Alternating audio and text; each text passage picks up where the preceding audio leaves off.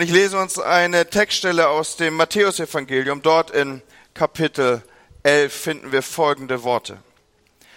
Der Täufer Johannes hatte im Gefängnis von den Taten gehört, die Jesus als den versprochenen Retter ausweisen, auswiesen. Darum schickte er einige seiner Jünger zu ihm. Bist du wirklich der, der kommen soll? ließ er fragen. Oder müssen wir auf einen anderen warten? Jesus antwortete ihnen, geht zu Johannes und berichtet ihm, was ihr hört und seht.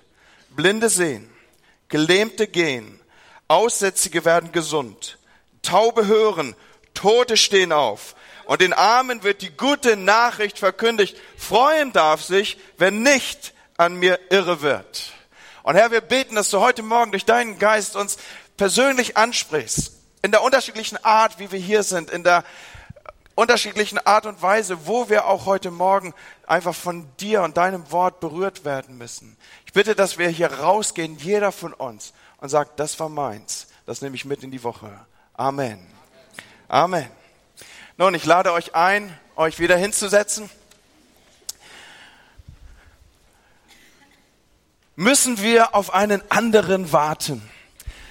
Damit sind wir eigentlich im Adventsgeschehen. So dies ist eine Adventspredigt die damit zu tun hat, dass wir etwas erwarten.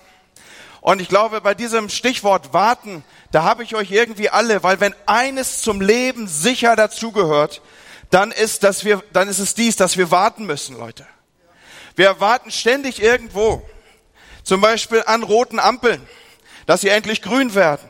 Oder wenn ich das noch richtig erinnere, dann müsste jetzt so die Zeit sein, wo die Schüler darauf warten, dass endlich Weihnachtsferien werden. Wir warten auf den Bus oder auf den Zug und das unterschiedlich lange. Wir warten auf den Anpfiff oder wenn gestern rechtzeitig abgepfiffen worden wäre, dann wäre das ein oder andere Spiel anders ausgegangen. So manchmal warten wir auf den Abpfiff. Kinder warten darauf, dass die Eltern endlich aufhören, so lange zu reden. Oder sie warten darauf, dass etwas aufhört, so langweilig zu sein. Ich habe davon gelesen, dass ein kleines Mädchen mit in den Gottesdienst gebracht wurde. Und äh, dann irgendwann im Laufe des Gottesdienstes blickt dieses kleine Mädchen zu seiner Mama auf und sagt, Mama, ist immer noch Sonntag. so, da war offensichtlich auch was zu lang geworden. Und Eltern warten ziemlich oft auf ihre Kinder, dass man endlich losfahren kann oder dass Aufgaben erledigt werden. Manche einsame Menschen warten darauf, dass das Telefon klingelt. Oder wer im Krankenhaus liegt, wartet darauf, dass Besuch kommt. Und ich weiß auch von Menschen, die einfach zu mir kommen und sagen, weißt du, Andi, manchmal warte ich, dass es einfach hell wird wieder. Es gibt Menschen, die gehen in Nächte rein und es ist für sie wie ein Horrortrip. Und da kommen die Gedanken, die man tagsüber so zurückhalten konnte. Und dann nachts steht all das auf und die Sorgen und all die Dinge werden irgendwie wach. Es gibt Leute, die erwarten den Morgen. Wir warten ständig irgendwo, irgendwann und jetzt natürlich im Advent warten wir auf Weihnachten.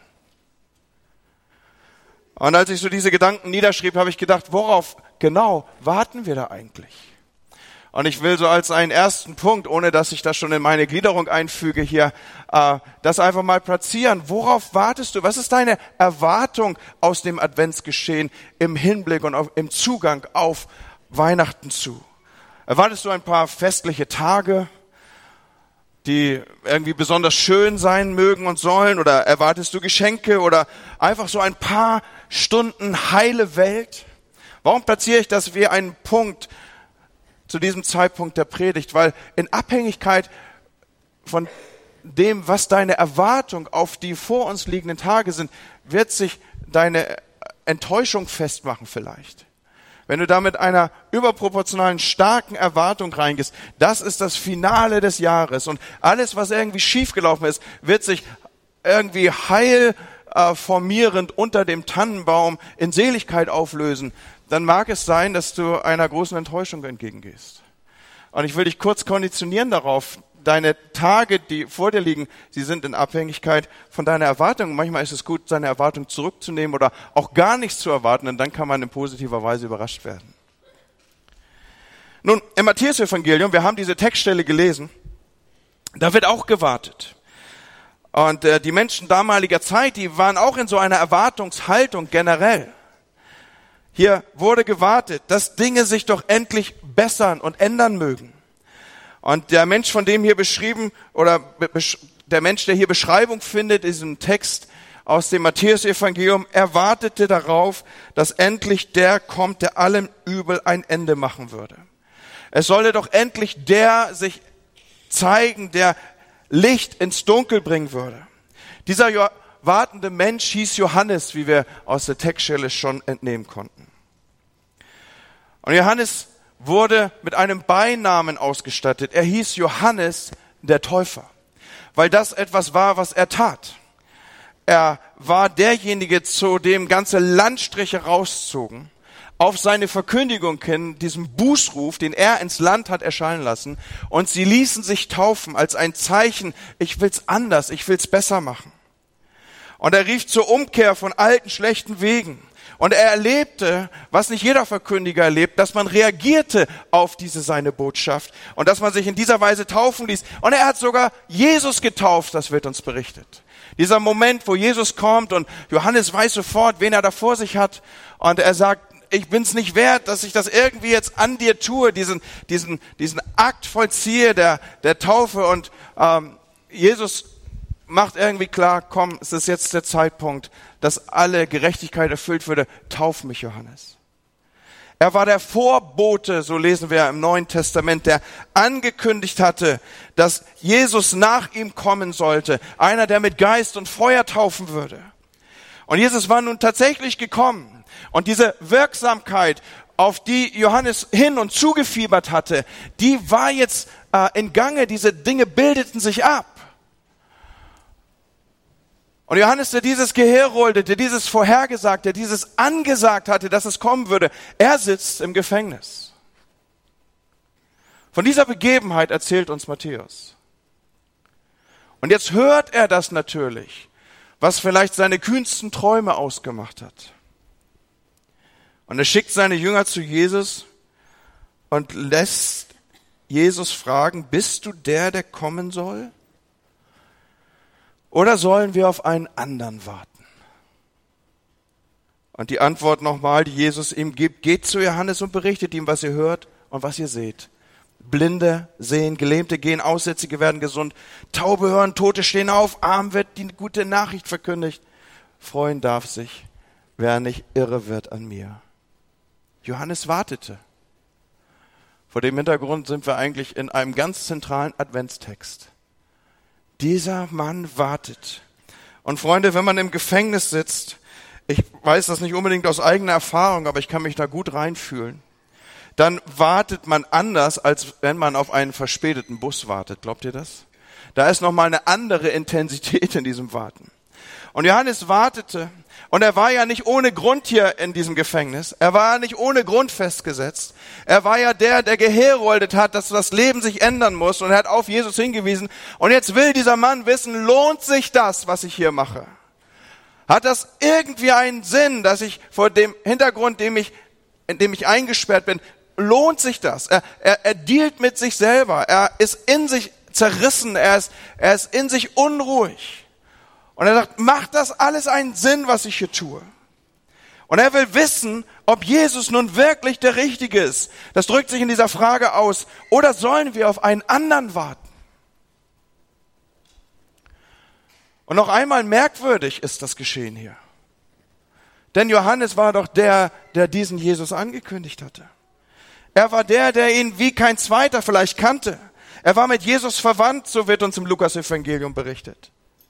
Die beiden kannten sich von früher Jugend auf, von Jugend an. Die waren vielleicht zusammen aufgewachsen. Die haben sich zusammen irgendwelche Zillen geschnitzt und haben damit Cola-Dosen getroffen oder irgend sowas. Haben ihre Kindheit miteinander verbracht. Johannes war nicht viel älter als Jesus. Und dann hat er, wie gesagt, Jesus getauft und hat in großen Worten von ihm geredet. Und Freunde, als ich so drüber nachdachte, da dachte ich, manche Fragen, die stehen erst in uns auf, wenn wir in ähnlicher Weise festgesetzt sind, wie Johannes es hier erlebt. Manche Frage stellt sich erst, wenn wir uns in genauso einem Art Gefängnis befinden.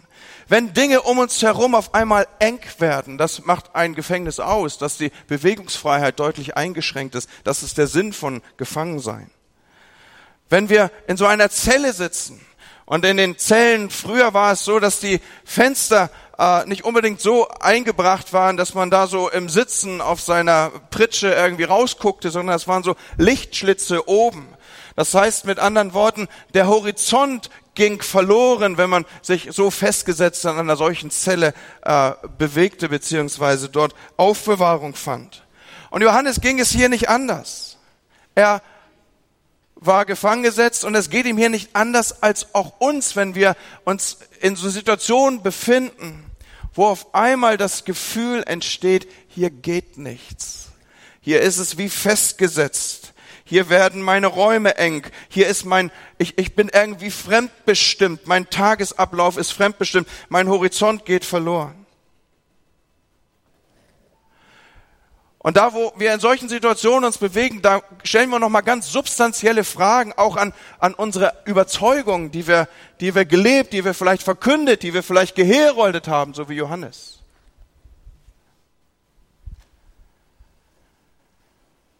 Und das vor dem Hintergrund der Perspektive, dass Johannes wartet, wie viele Menschen damals, auf den Messias, auf den Gesalbten, auf den, der endlich die Zustände ändern möge der die Dinge wieder zurechtbringen sollte, der Licht in die Dunkelheit, der Recht ins Unrecht tragen sollte.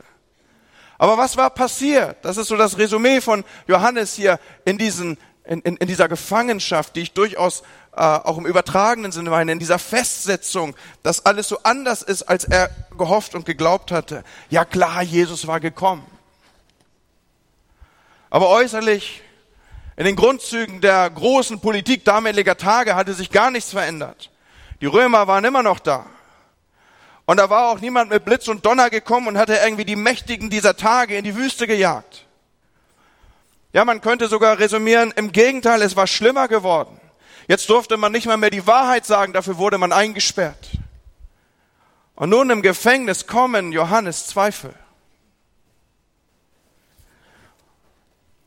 Lasst mich das sagen, Freunde. Zweifel kommen nur da, wo auch Glauben ist.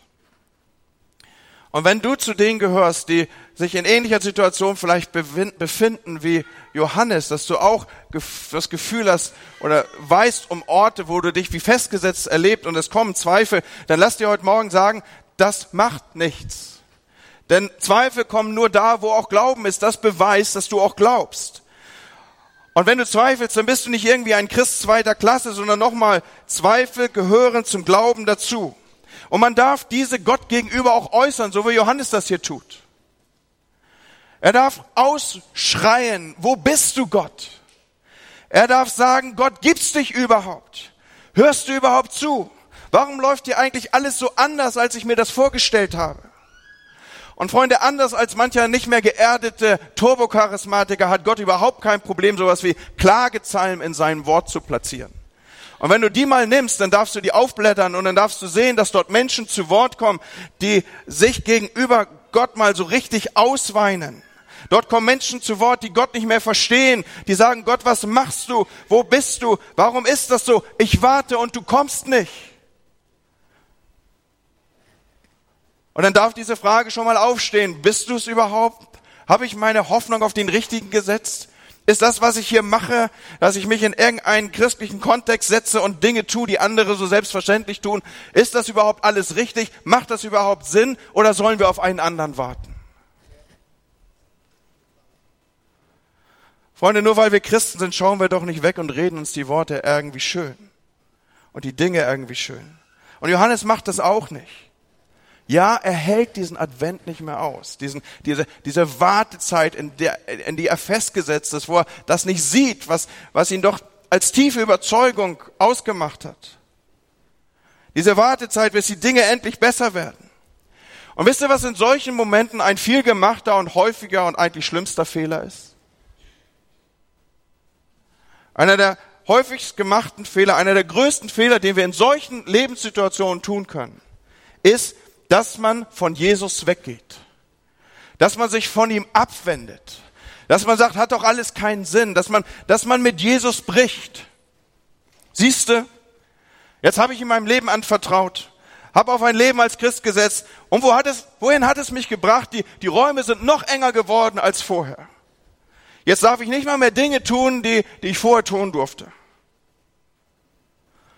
Aber was können wir von Johannes lernen in dieser Situation? Einen ersten Punkt. Er geht nicht von Jesus weg, er geht auf Jesus zu. Seht ihr das?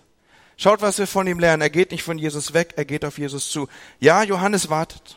Und ja, Johannes hat Fragen. Aber er geht nicht von Jesus weg, er geht auf Jesus zu. Er, er fragt, er richtet seine Fragen an die richtige Stelle. Hey, das ist ein guter Punkt. Den musst du dir aufschreiben. Es ist nicht das Problem, dass du Fragen und Zweifel hast. Aber du musst mit deinen Fragen und Zweifeln nicht von Jesus weggehen, sondern du musst auf ihn zugehen, so wie Johannes es hier macht. Und du musst deine Fragen und deine Zweifel an der richtigen Stelle platzieren.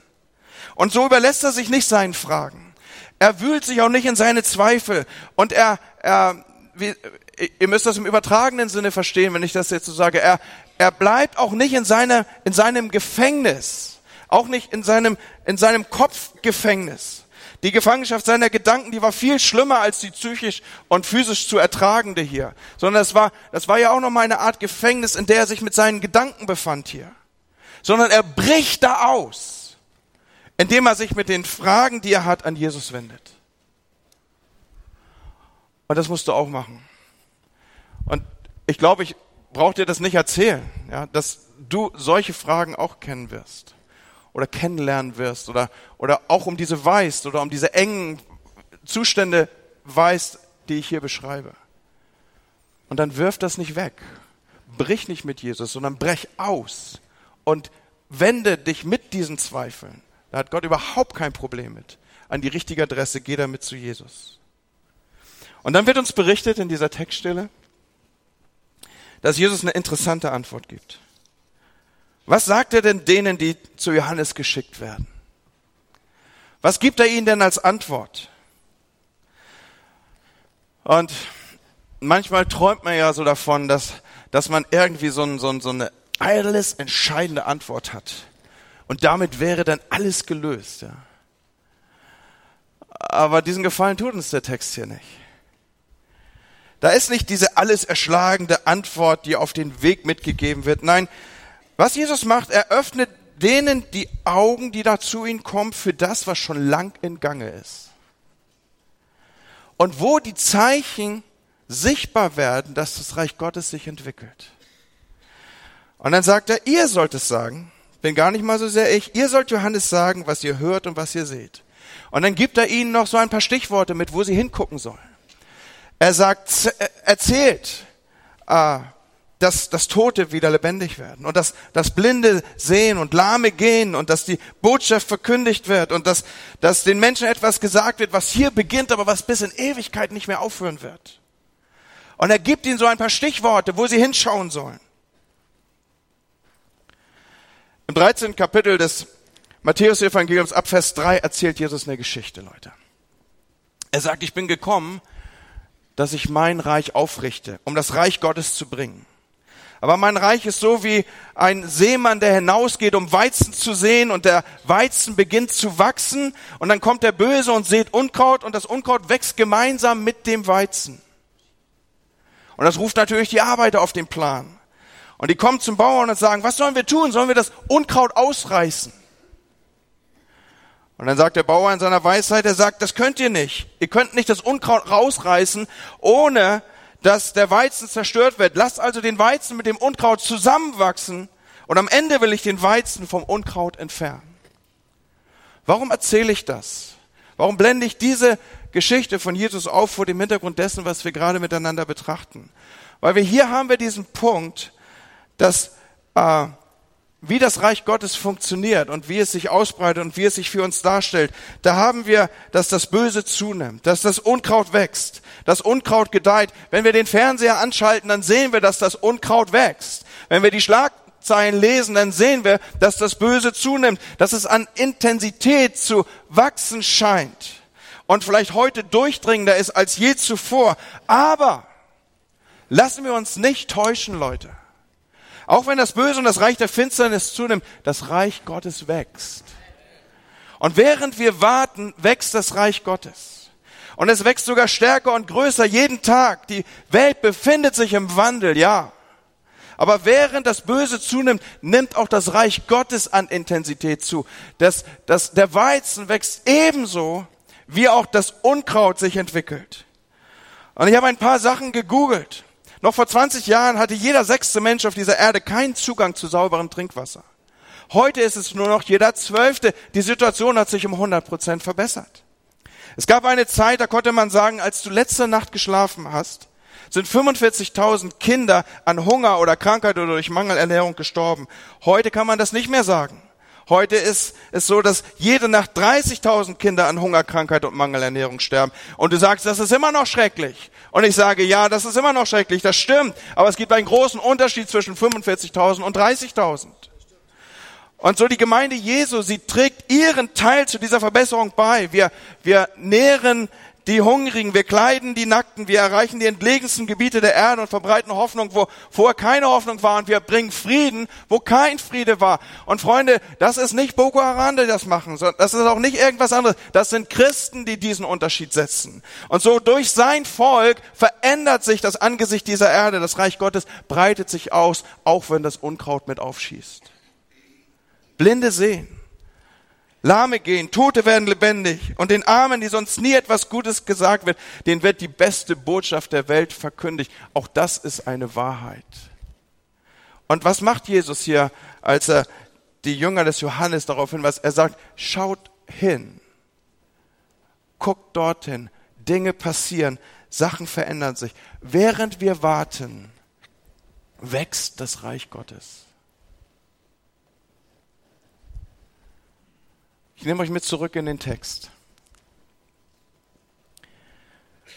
Jesus antwortete ihnen, geht zu Johannes und berichtet ihm, was ihr hört und seht. Blinde sehen, Gelähmte gehen, Aussätzige werden gesund, Taube hören, Tote stehen auf und den Armen wird die gute Botschaft verkündet. Selig der, der nicht irre an mir wird. Oder freuen darf sich, wer nicht irre an mir wird. Und jetzt machen die Jünger des Johannes genau das, was Jesus ihnen gesagt hat.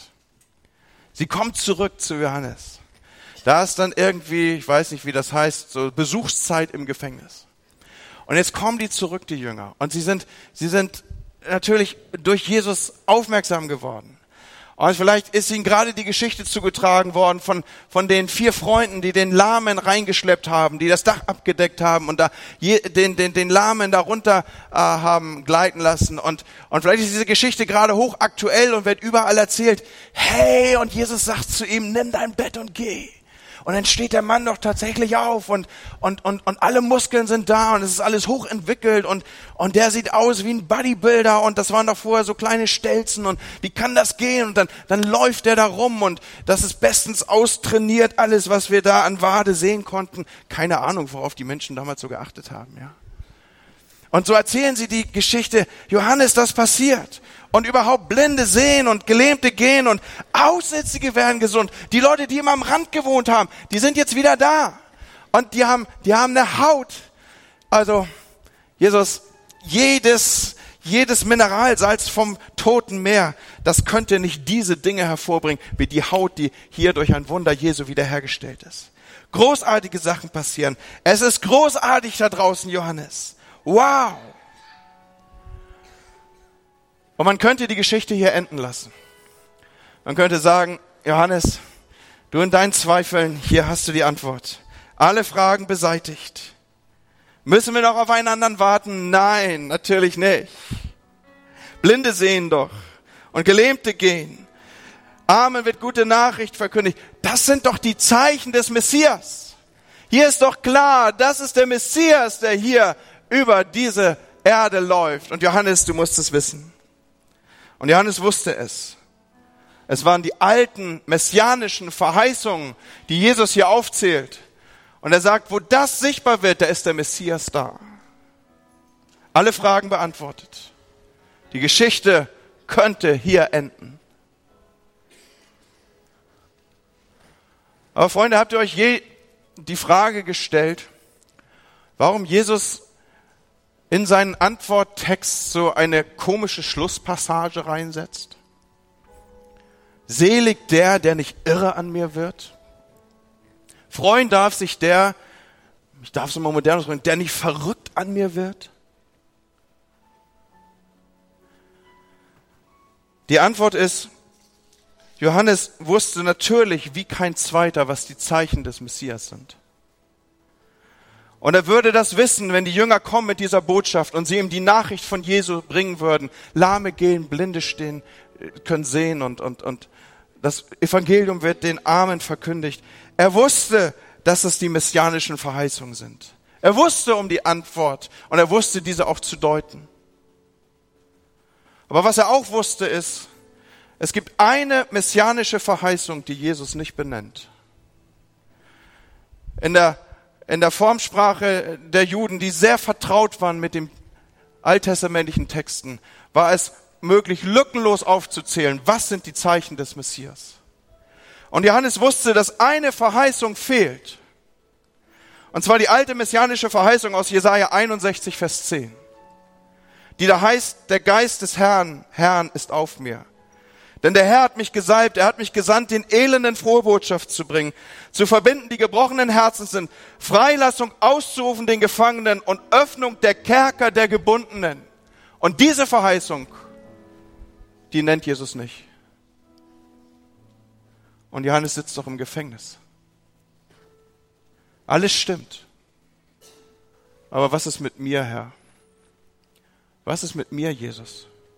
Das ist nicht fair, Jesus, was hier läuft. Lahme springen rum und Blinde sehen. Was ist mit denen, die im Gefängnis sitzen? Was ist damit mit Freilassung, Ausrufen den Gefangenen und Öffnung der Kerker den Gebundenen? Weil Johannes bleibt trotzdem im Gefängnis und er muss diese Spannung aushalten. Jesus wusste, dass Johannes diese Spannung in seiner Antwort sofort erkennen würde. Und deshalb sagt er diesen Satz, selig der, der nicht irre an mir wird. Mit anderen Worten, er, er gibt Johannes noch eine Botschaft mit. Er fordert ihn auf, festzuhalten und sein Vertrauen nicht wegzuschmeißen, auch wenn er im Gefängnis bleiben muss. Und Freunde, ich glaube, hier berühren wir seelsorgerlich einen ganz wichtigen Punkt, den, den wir alle in unserem Leben kennen. Nämlich, dass man irre an Jesus werden kann die Möglichkeit gibt's schon, Leute. Man kann an ihm verzweifeln, man kann alles wegschmeißen. Und nein, es gibt keine leichten Antworten auf diese Fragen. Und es wird passieren, dass das, worauf wir warten, nicht eintreffen wird. Und das, wofür wir so sehnsüchtig beten, sich nicht ergeben wird. Und das, worauf wir gewartet haben, gehofft haben, dass es nicht sichtbar werden wird. Und wie dann verhalten? Wie dann umgehen mit dieser Spannung, die wir be bestimmt auch so erleben, wie Johannes sie hier für sich abgebildet sieht. Was sollen wir tun? Und Freunde, ich wünsche mir für mein Leben, dass ich dann eine Haltung einnehme wie Daniel und seine Freunde. In Daniel 3, das ist so eine Textstelle, die mir in solchen Begebenheiten immer wieder aufblendet, die da heißt, unser Gott, dem wir dienen, der kann aus dem Feuer und aus deiner Gewalt retten. Aber wenn er es nicht tut, musst du wissen, o oh König, dass wir nie deine Götter anbeten oder uns vor der goldenen Statue niederwerfen werden. Was ist das für eine Haltung, die hier sichtbar wird? Die heißt, ich bete, dass es ist. Ich bete, dass es sei. Ich hoffe, ich warte, ich glaube, ich verkündige, ich proklamiere. Aber wenn es nicht eintreffen sollte, König und setz da ein, wen du willst. Leute, wen immer der, da, der ist, der dich umgibt, bilde dir bloß nicht ein, dass ich deswegen meinem Gott absage. Oder wir finden das auch im Hebräer aufgegriffen, im, im Hebräerbrief Kapitel 11.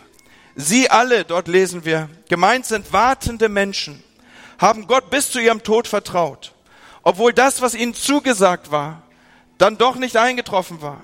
Sie erblickten es nur aus der Ferne, aber sie sahen der Erfüllung voller Freude entgegen. Es änderte nichts an ihrer Haltung, dass es noch nicht da war. Denn sie waren auf dieser Erde nur Gäste und Fremde und sprachen das auch offen aus. Sie sehnten sich nach was Besserem, dass es anders werden würde, nach einer Heimat im Himmel. Und was sagt Gott über diese Leute? Er sagt, da schämt sich Gott auch nicht, ihr Gott genannt zu werden. Und was ist, wenn es nicht eintritt? Es ändert nichts. Ich werde nicht irre an dir, Jesus. Und wisst ihr was? Diese Textstelle ist eine meiner Lieblingsstellen in der Bibel.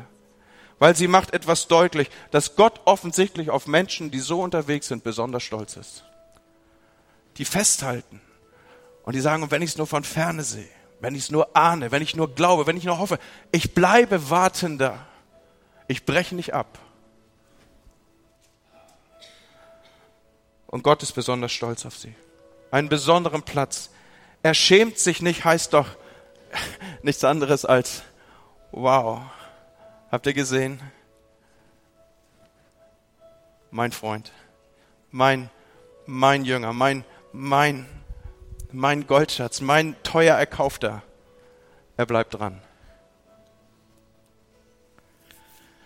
Nicht irre an Jesus werden, Leute. Warum? Weil unsere, unser Glaube, den wir nicht wegwerfen, er hat eine Riesenverheißung. In Sprüche 10, Vers 28 steht, das Warten der Gerechten wird Freude werden. Und vielleicht ist es so, dass es nicht in diesem Leben sichtbar wird aber in den zukünftigen auf jeden Fall. Und Leute, ich glaube, es ist an der Zeit, dass wir wieder anfangen, mehr von dem zu sprechen, was sein wird, was kommen wird.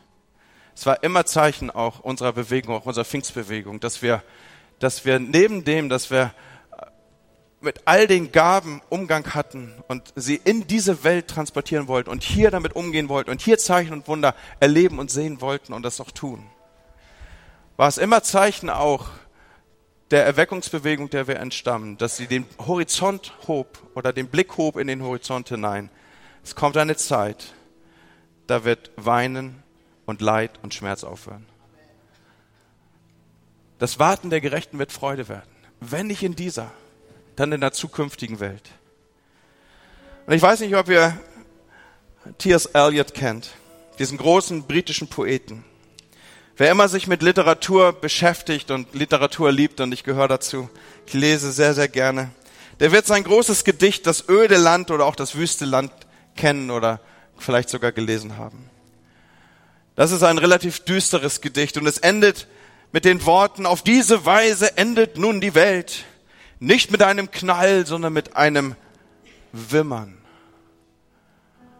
Und auch wenn dieser Mann den Friedensnobelpreis, nein, den Literaturnobelpreis bekommen hat für seine Werke, hier lag er falsch, Leute. Hier lag er falsch, weil so wird die Welt nicht enden. Die Kirche wird nicht geschlagen und als geschundenes Wesen aus dieser Geschichte kriechen, sondern sie wird triumphieren. Und die gute Nachricht ist, das Reich unseres Gottes wird regieren. Für immer und immer und wir werden mit ihm herrschen. Und er ist der Friedefürst, der in Ewigkeit herrschen wird. Jemand sagte mal, ich habe das Buch gelesen. Und weißt du was? Am Ende gewinnen wir.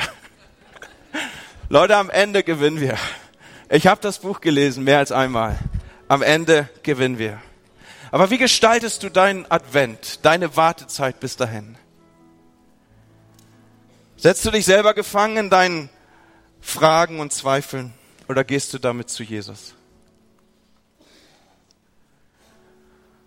Und vielleicht ist das der Morgen, wo du dich neu darauf besinnst, ich will die Augen öffnen für das, was schon ist. Blinde sehen und Gelähmte gehen. Gute Nachricht wird verkündigt. Großartiges geschieht. Oder vielleicht ist das dein Punkt. Werde nicht irre an Jesus.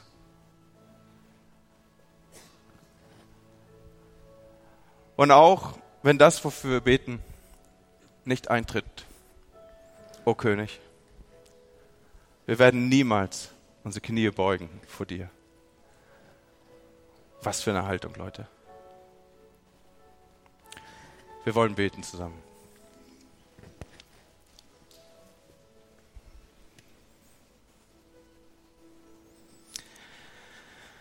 Und Heiliger Geist, ich weiß, dass du dich hier bewegst, dass du jeden, wo er es gerade braucht, im Moment berührst.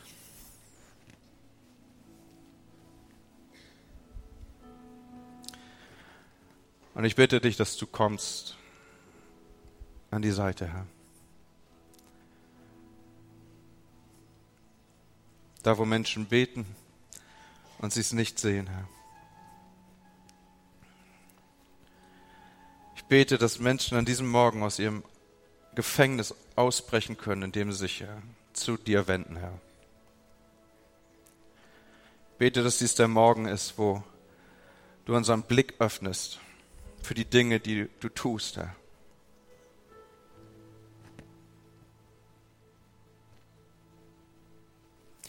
Und vielleicht bist du in diesem Gottesdienst und du sagst, mein Zweifel beginnt schon da, dass ich gar nicht weiß, ob es Jesus gibt oder nicht.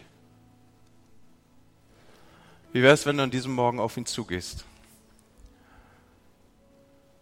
und sagst, hier bin ich, Jesus. Ich will dich kennenlernen. Das ist relativ einfach. Du sprichst ein Gebet und dann beginnt etwas.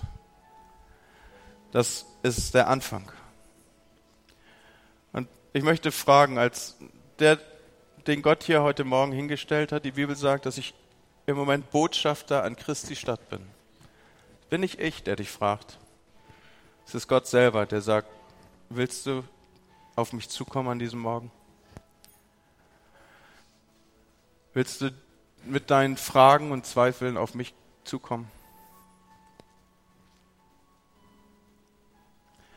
Ist jemand hier, der das will, der sagt, hier bin ich Herr kurz vor Weihnachten möchte ich das ausprobieren.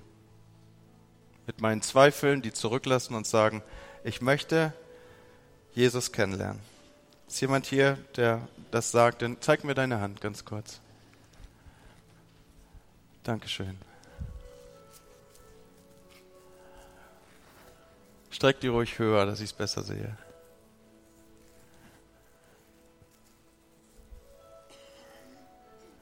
Ja, Herr, danke schön. Und dann empfinde ich einfach in meinem Geist, dass es Menschen gibt in, in unserer Mitte, die, ja, die damit, mit dieser Gefangenschaft im übertragenen Sinne zu tun haben, dass sie, dass sie sagen, Herr, was ist, wenn es nicht wird? Und ich stehe vor dir und habe keine Antwort darauf. Das Einzige, was ich sagen kann, ist, wirf dein Vertrauen nicht weg. Es hat eine große Belohnung. Und ich möchte beten für Leute, die in dieser Situation sind, die sagen, Pastor, bete dafür, dass ich Glauben halte. Darf ich deine Hand sehen, wo es dir so geht? Zeig mal. Dankeschön. Vielen Dank. Ja, danke schön. Mein Herr, mit beiden komme ich zu dir. Ein Mensch, der es versuchen will mit dir und auf dich zugehen will aus dem Gefängnis seiner Fragen und Zweifel. Und Leute, die ihre Angst sichtbar machen, was ist, wenn es nicht wird, Herr? Heute Morgen wollen wir sagen, ich bin entschieden, niemals zurück. Die Welt liegt hinter mir, das Kreuz liegt vor mir. Kein anderer Blickwinkel. Ihr Könige und Mächte dieser Welt sollt wissen. Und selbst wenn nicht, nie werde ich meine Knie vor jemand anders beugen. So bete ich im Namen Jesu. Amen.